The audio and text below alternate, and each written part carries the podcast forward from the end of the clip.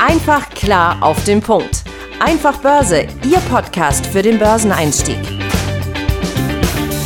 Die im Podcast besprochenen Aktien und Fonds stellen keine spezifischen Kauf- oder Anlageempfehlungen dar. Die Moderatoren oder der Verlag haften nicht für etwaige Verluste, die aufgrund der Umsetzung der Gedanken oder Ideen entstehen. Und damit herzlich willkommen hier zum Einfach Börse Podcast. Mein Name ist Benjamin Heimlich und wir sitzen uns mal wieder persönlich gegenüber. Mein Kollege Tim Temp und ich. Willkommen.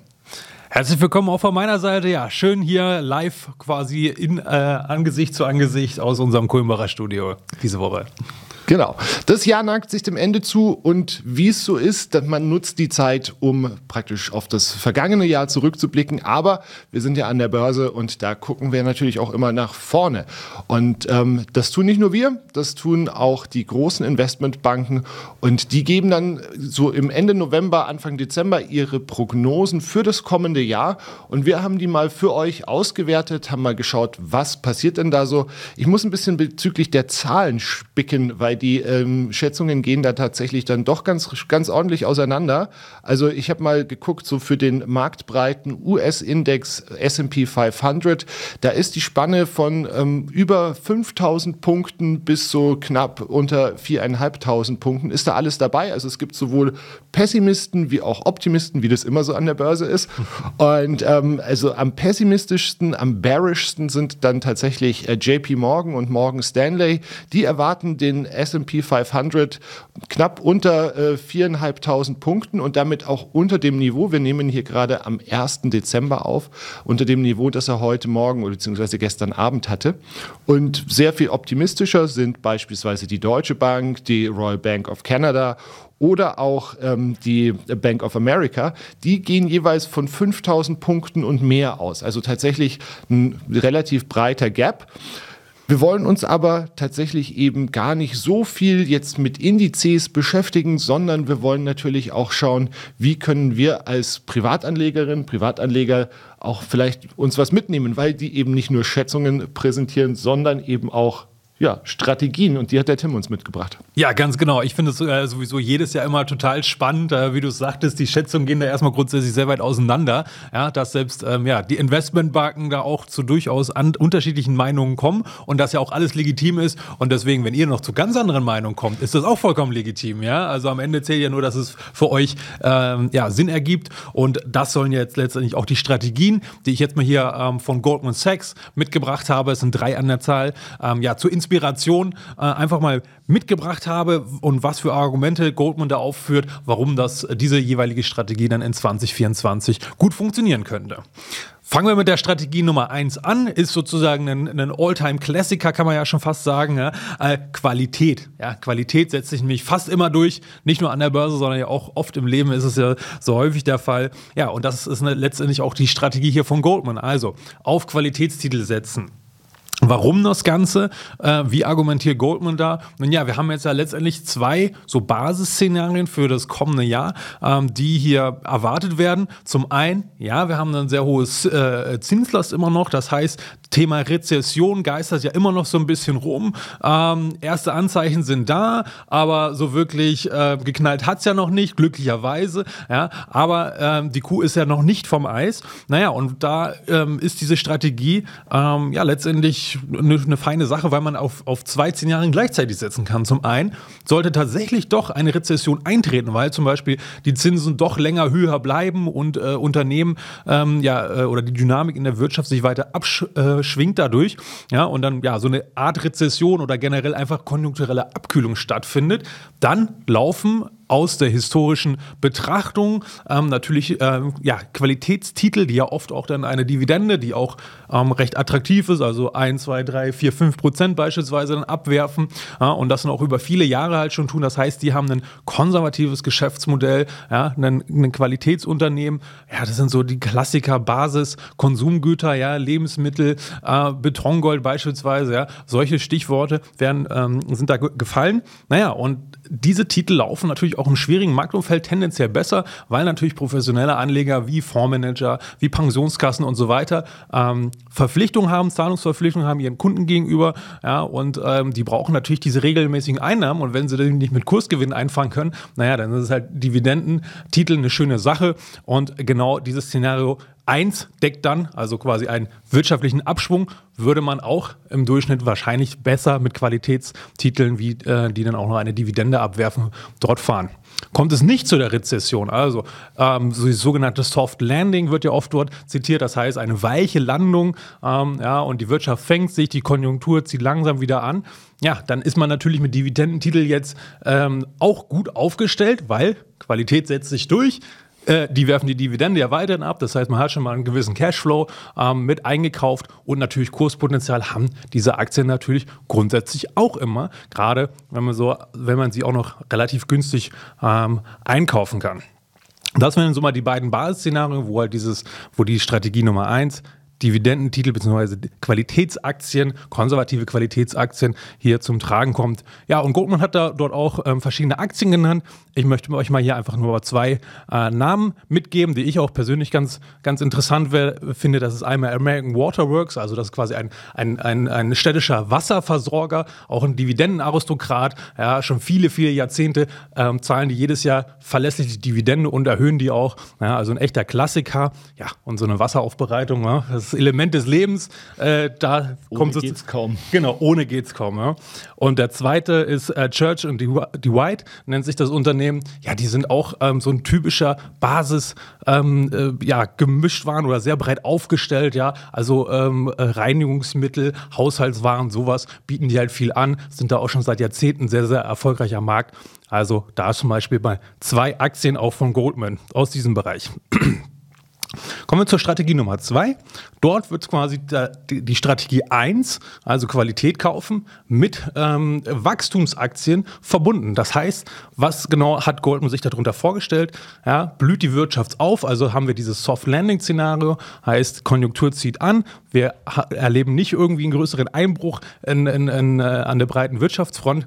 Dann Tech-Titel, klar, da wissen wir alle, wenn es läuft, dann laufen die mit am besten. Ja, und hier sagt auch Goldman, ja, na klar, für so ein Szenario, aber da kombinieren wir jetzt beide. Das heißt, Tech-Titel, ja, die stark positioniert sind, starke Marken haben, ja, also quasi auch Qualitätsunternehmen sind, mit aber diesem Wachstumsgedanken zusammen zu kombinieren, um dort ja auch einen sehr guten Schnitt zu fahren. Ja, und da hat Goldman auch mehrere Aktien genannt, mal so zwei Aktien, Nvidia, klar, ist jedem ein Begriff. Warum sollte die Aktie nicht noch weiter gut laufen? Das Thema KI, ja, Digitalisierung und so weiter wird uns noch viele, viele Jahre begleiten. Ja, also von daher, da ist auch noch nicht Ende der Fahnensteige. Und ServiceNow, ja, auch ein, ein großer Player, internationaler Player am Cloud-Markt, ja, auch der Titel spannend nach Goldman. Aber das ist ja auch ganz spannend, weil das ja im Prinzip eben auch die, die Qualitätsaktien innerhalb des Tech-Sektors sind. Ne? Also du hast ja eben nicht diese, diese kleinen, hochspekulativen, in der Regel auch noch nicht, noch nicht profitablen Unternehmen, sondern die, das sind ja wirklich, also ServiceNow ist ja zum Beispiel auch so eine absolute Cash-Maschine, was sie Free Cashflow haben, ist ja irre. Äh, da ist häufig dann eher so die, die äh, Mitarbeiterbeteiligungsprogramme, die dann so das äh, Nettoergebnis ein bisschen ziehen. Mhm. Aber ähm, ja, also das, das zeigt sich ja eben. Also ganz klar Fokus auf Qualität in beiden, ja. in beiden Strategien. Ja, ja finde ich deswegen auch total cleveren Ansatz, ja, weil man halt eben nicht dieses Hochspekulative hat, gleichzeitig aber auch dieses ja, Aufwärtspotenzial noch ein bisschen besser natürlich ausspielen oder, naja, was heißt ein bisschen besser, auch gegen, gegen so eine, so eine ganz äh, Basiskonsumgiganten natürlich ist so eine Nvidia natürlich natürlich schon mal deutlich, ähm, sage ich mal, Momentum stärker getrieben, also mit höheren Ausschlägen nach unten und nach oben. Ja, aber wenn man da diesen Qualitätsgedanken noch mitnimmt, sind halt auch die Risiken nach unten ja überschaubar. Und ähm, da, wie gesagt, die Strategie Nummer zwei, Qualität mit Wachstum kombinieren und hier mal als Beispiel Nvidia oder ServiceNow genannt. Kommen wir nun zur dritten und letzten Strategie, die Goldman dort genannt hat. Ja, bei The Dip hatten wir ja auch mal eine Folge zu gemacht. Ja, was stellt sich jetzt Goldman darunter vor? Bei uns in der Folge ging es so ein bisschen um was anderes. Aber Goldman hat ja das auch nochmal ähm, konkret eingegrenzt und ähm, folgendes Argument dort gebracht. Also, Sie meinen, bei The Dip, also wenn eine Aktie sich in der Korrektur befindet oder nochmal korrigieren sollte, jetzt in der kommenden Zeit, dann speziell im Sektor dieser sogenannten zyklischen Aktien schauen. Was sind zyklische Aktien? Vielleicht nochmal hier kurz erklärt. Das sind alles, ähm, zählt man darunter, was konjunktursensibel ist. Also so Klassiker wie die Chemiebranche oder Automobilbranche ist auch relativ einfach zu erklären. Wenn es den Leuten, also der, beziehungsweise der Wirtschaft jetzt nicht so gut geht, geht es in den Regeln der, den Menschen auch nicht so gut, ja, weil sie vielleicht mehr, mehr Arbeitslosigkeit herrscht oder jetzt ähm, äh, nicht so äh, viel Gehalter, Boni oder sowas bekommen. Ja, dann überlegt man sich nochmal, kauft man sich jetzt ein neues Auto oder verschiebt das vielleicht jetzt auf die nächsten Monate oder ein, zwei Jahre. Das sind halt so zyklische Titel, die dort ähm, eher konjunktursensibel sind. Auch dieses äh, Szenario, äh, äh, äh, beziehungsweise hier argumentiert Goldman ja auch wiederum, ja, ähm, dass diese Rezessionsangst, die wir ja schon länger sehen, aufgrund dieser hohen Zinslast, schon mal diesen zyklischen Aktien dazu geführt hat, dass die teilweise schon ziemlich abgestraft worden sind in den letzten Monaten. So, und Goldman sagt, hey, das ist teilweise übertrieben, ja, weil an der Börse wird ja die Zukunft oder die Erwartung gehandelt. Das heißt, möglicherweise haben wir da jetzt äh, eine, eine Bewertungslücke nach unten. Das heißt, wir können die viel günstiger einkaufen, als sie aktuell eigentlich wert wären. Ja, und das ist natürlich dann eine schöne Sache. Da müssen wir natürlich ein bisschen unsere Hausaufgaben machen, beziehungsweise wir haben die Hausaufgaben gemacht und teilen unsere Hausaufgaben mit euch sozusagen jetzt. Ja, und ähm, beispielsweise haben wir jetzt hier äh, mal BASF mitgebracht, was wir uns mal genauer jetzt im Detail anschauen wollen. Ja, wenn wir jetzt die Strategien verlassen, arbeiten wir uns jetzt Stück für Stück weiter nach unten vor ins Klein, klein. Genau. Also der, wir müssen dazu sagen, BASF ist jetzt kein Goldman-Tipp, sondern das ist ähm, von eben JP Morgan. Die haben eine Liste mit ihren sogenannten Top-Picks ähm, veröffentlicht. Also das sind dann Aktien, denen sie aus einer gewissen Region, aus einer gewissen Branche oder sowas eben besonders viel Potenzial zutrauen. Und ähm, ja, BASF fand ich da insofern ganz spannend, weil ähm, die Analysten hier ein Kursziel von 58 Euro ausrufen. Wie gesagt, wir nehmen am, am 1. Dezember auf. Das wäre jetzt aktuell ein äh, Potenzial nach oben von 38, äh, 35 Prozent. Und außerdem erwarten sie auch ein, ein Wachstum des Gewinns pro Aktie von 18 Prozent. Und wieso finde ich das spannend? Also BASF, Tim hat es gesagt, das ist ein zyklischer Titel. Die leiden natürlich aktuell insbesondere unter hohen Energiekosten, unter einer ähm, sinkenden oder einer schwachen Nachfrage, weil eben die Konjunkturerwartung nicht ganz so hoch ist. Und ich meine, gleichzeitig ist halt eben diese, diese Produktion dieser Chemiestoffe äh, äh, so, so energieintensiv, dass eben diese hohen Energiekosten massiv durchschlagen. Ich habe mal nachgeschaut, also alleine der Standort in Ludwigshafen von BASF, der ist so ein paar Quadratkilometer groß, äh, der größte äh, Chemiekomplex der Welt. Die verbrauchen jedes Jahr so viel Gas wie die Schweiz. Also da knallt natürlich der Preis dann eben entsprechend durch. Ähm, jetzt haben wir natürlich mit dem Urteil des Bundesverfassungsgerichts zum Klima- und Transformationsfonds ist auch diese Strompreiserleichterung und sowas ein bisschen kassiert. Also eigentlich ein Umfeld, wo du sagst, uff, vielleicht eher schwierig. Ähm, was so positive, positive Nachrichten aus dem Bereich sind, ähm, die BASF hält auch noch 73 Prozent an Wintershaldea, das ist ein Öl- und Gaskonzern. Und da gibt es jetzt wohl Interesse von Seiten von ADNOC, das ist der staatliche Öl- und Gaskonzern aus Abu Dhabi. Und die wollen da um, ungefähr 10 Milliarden dafür bezahlen. Das heißt, da kommt Kapital rein. Gleichzeitig hat das Management eben auch angekündigt, in den nächsten vier Jahren, glaube ich, ähm, die Investitionen zu kürzen. Also man ist hier ähm, tatsächlich ein bisschen kostenbewusster unterwegs. Und natürlich, wie du sagst, ne, also wenn, wenn jetzt eben irgendwo ein Soft Landing ist, ich meine, gerade im Chemiebereich ist natürlich äh, China unglaublich wichtig. Das ist der einzige Markt, äh, der so noch signifikant wächst im, im Chemiesektor. Und wenn die Chinesen jetzt eben einfach mal so aus ihrem, aus ihrer Corona, aus ihrem Corona-Blues dann tatsächlich rauskommen, glaube ich, könnte da durchaus dann auch noch einiges an, an Musik drin sein.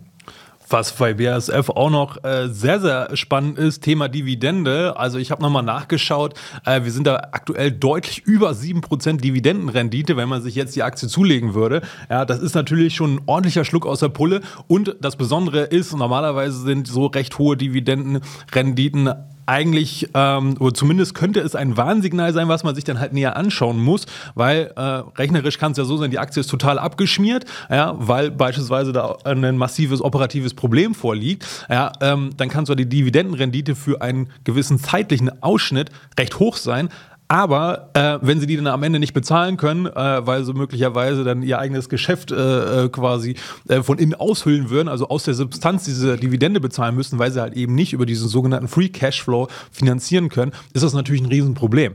Das ist aber bei BASF nicht der Fall. Ja, die haben eine recht komfortable Situation ähm, und ja, es ist ein Zyklika, aber gleichzeitig viele Produkte von denen äh, kann man jetzt auch nicht variable in die Zukunft schieben, ja. weil ansonsten hätten wir da halt ganz andere Probleme, ähm, weil halt eben das auch oft äh, gerade die Produkte von BASF natürlich auch Basisprodukte in ganz vielen anderen Branchen wiederum sind, die dann wiederum zum Teil halt eben nicht Zyklika sind, sondern eben ähm, ja, äh, diese klassischen Basis, also Dauerläufer bzw. dauerhaft Nachfrage dort ähm, vorhanden ist. Das wollte ich nochmal mitgeben. Das heißt, auch bei BASF, ähm, auch wenn das Umfeld nicht das Beste aller Welten ist, aber wann haben wir das denn schon mal? Aber Dividendenrendite durchaus ja, historisch äh, recht hoch aktuell und wie gesagt, ähm, Sicher ist jetzt nichts, man kann es nicht garantieren, aber die Chancen stehen recht gut, weil sie es halt eben äh, aus den aktuellen Zahlen halt auch ähm, locker finanzieren können und da ja sich äh, der, die Anleger und Anlegerinnen halt eine dicke Dividendenrendite dort ja, ins Depot buchen und damit halt für sich persönlich halt auch sichern können. Ja, aber also zur Wahrheit gehört auch, ich meine, die, die BASF-Aktie, wenn man sich den, den längerfristigen Chart anschaut, das sieht jetzt gerade nicht so geil aus. Also die, ja, da aber, braucht man einen langen Atem. Genau, aber ich meine, ähm, um, um bei so einem Zykliker Aufwärtspotenzial oder so ein hohes Aufwärtspotenzial zu haben, muss sie natürlich auch vorher mal ein bisschen runtergekommen sein. Ähm, einen zweiten deutschen Riesen, den JP Morgan auch noch genannt hat, äh, ist die Deutsche Telekom. Und wenn man das Kursziel von 31 Euro da nimmt, dann hätte die sogar ein Aufwärtspotenzial von 40 Prozent, ähm, eben wieder, wie gesagt, vom Freitag, den 1. Dezember ausgehend. Und auch das wirkt auf den ersten Blick zumindest mal interessant, finde ich, weil ähm, es ist ja so, die EU-Kommission rechnet damit, dass die, Deut die europäische Telekommunikationsbranche ungefähr 200 Milliarden bis 2030 in den Auf- und Ausbau von 5G, die äh, Breitband-Internet etc. investieren muss. Jetzt ist es aber halt nicht so, dass ähm, die ganze Branche und die Telekom im Speziellen irgendwie finanziell auf Rosen gebettet sind. Ne? Also die Telekom schleppt über 90 Milliarden Schulden mit sich rum. Das heißt, diese Investitionen zahlen die nicht mal eben im Vorbeigehen aus der Portokasse. Und gleichzeitig ballern wir alle, du, ich, ihr, wir ballern jeden Tag das Internet voll. Also ähm, der Internet-Traffic ist in den letzten Jahren im Schnitt pro Jahr um 20 bis 30 Prozent gestiegen. Wir streamen, wir gucken Musik, äh, wir gucken Musik, wir gucken Videos, wir, wir, wir streamen Musik. Wir haben unsere gesamte Software eigentlich in der Zwischenzeit in der Cloud hängen. Und das führt halt eben noch weiter zu einem Druck, eben auch auszubauen. Also die können das nicht vor sich herschieben. Plus es kommt der politische Druck dazu. Ne? Also die haben ja eben auch gewisse Verpflichtungen mit dem Einkauf von Frequenzen und so weiter, sind sie die eingegangen. Und ähm, es ist aber so, dass es da tatsächlich aus äh, Brüssel ein ähm, Signal gibt, dass es vielleicht tatsächlich eine neue Finanzquelle für die europäischen Telcos geben könnte.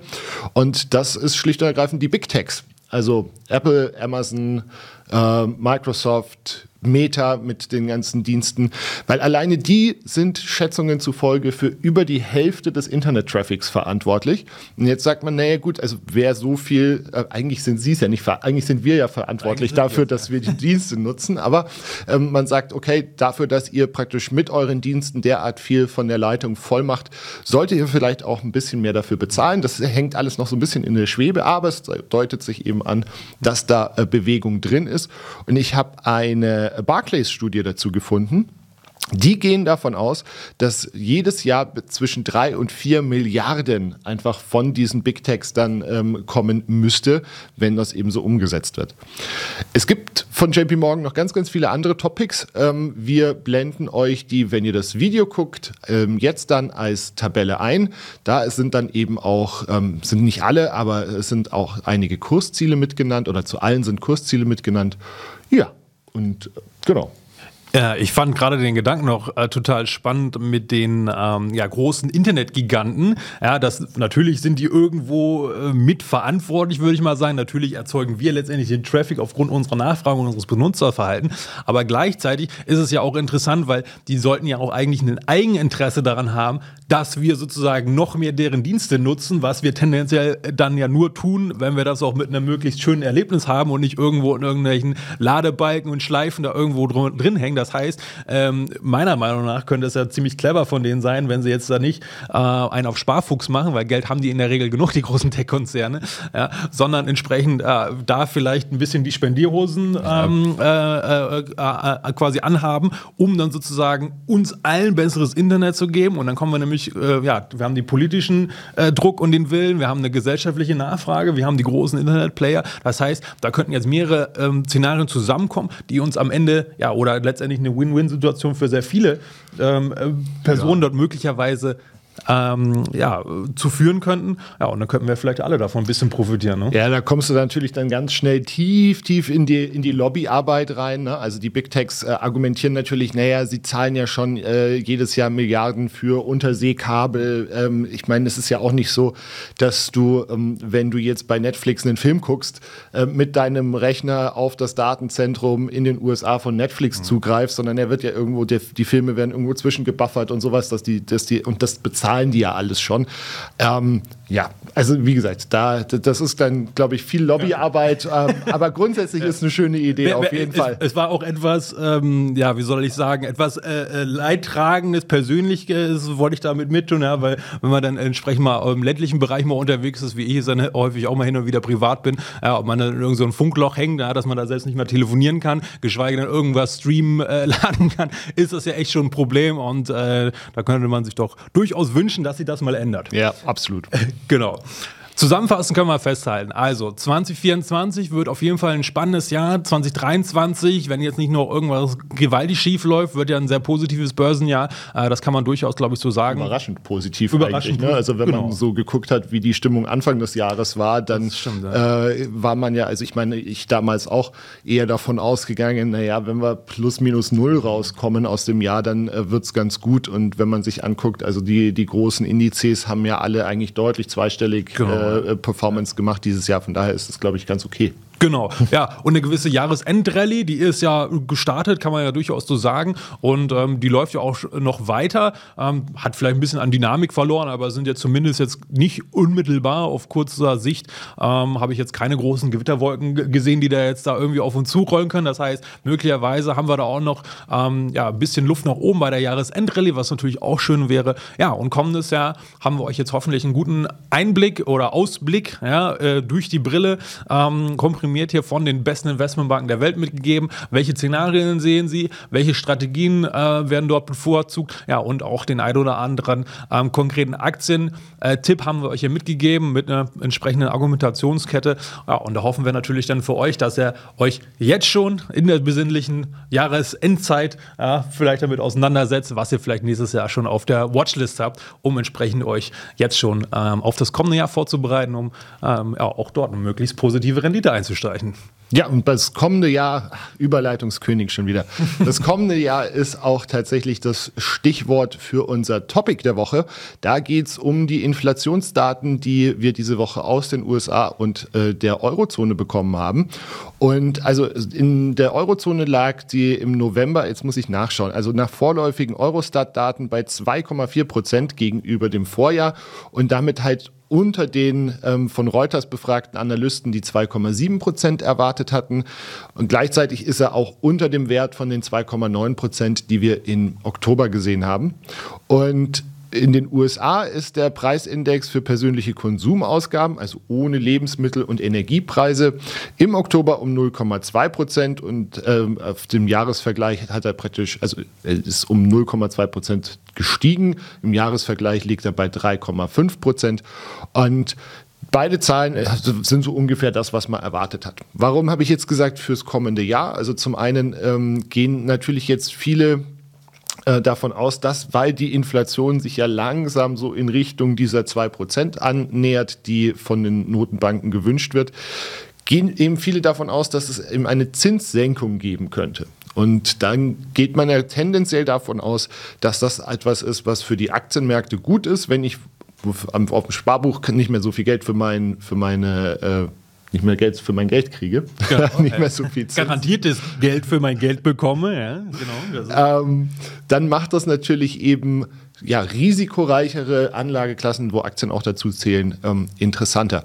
Ich möchte da mit einem Gedanken schließen, den ich ganz spannend fand oder mit einer Beobachtung von dem äh, bekannten deutschen Fondsmanager Dr. Jens Erhardt. Und der hat nämlich ähm, gesagt, dass in der Vergangenheit die Phasen nach so einer Zinssenkung tendenziell die waren, die, in denen die Börse am schlechtesten gelaufen ist.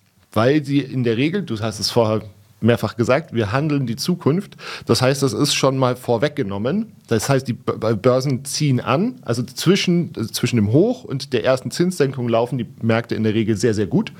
Und dann, wenn die Zinssenkung wieder tatsächlich kommt, dann gehen sie tatsächlich tendenziell nach unten. Das sind die schlechtesten Phasen in der Vergangenheit überhaupt gewesen. Lassen wir uns überraschen. Die Zukunft ist, äh, wie war das? Die Prognosen sind unsicher, solange sie die Zukunft betreffen. Ne? Ganz genau. Ja. Ähm, was nicht unsicher ist, ist, dass wir uns hier nächste Woche wiederhören. Ähm, ich hoffe, ihr konntet was mitnehmen aus der dieswöchigen Folge. Äh, Tim, vielen Dank für deine Zeit, für deine Zuarbeit. Vielen Dank euch fürs Zuhören, fürs Zuschauen. Ja, und dann bis nächste Woche. Ja, ich sage auch vielen Dank, Benjamin, für deine Zeit. Schön, dass wir das hier persönlich äh, mal wieder aufnehmen konnten. Ja, nächste Woche dann sehr wahrscheinlich wieder aus unserem digitalen Studio zusammengeschaltet. Ich sage auch vielen Dank für eure Zeit und eure Aufmerksamkeit. Wünsche euch auf jeden Fall jetzt erstmal ja, ne, einen schönen Dezember und dann hoffentlich bis nächste Woche. Macht's gut. Ciao. Ciao. Einfach klar auf den Punkt. Einfach Börse, Ihr Podcast für den Börseneinstieg.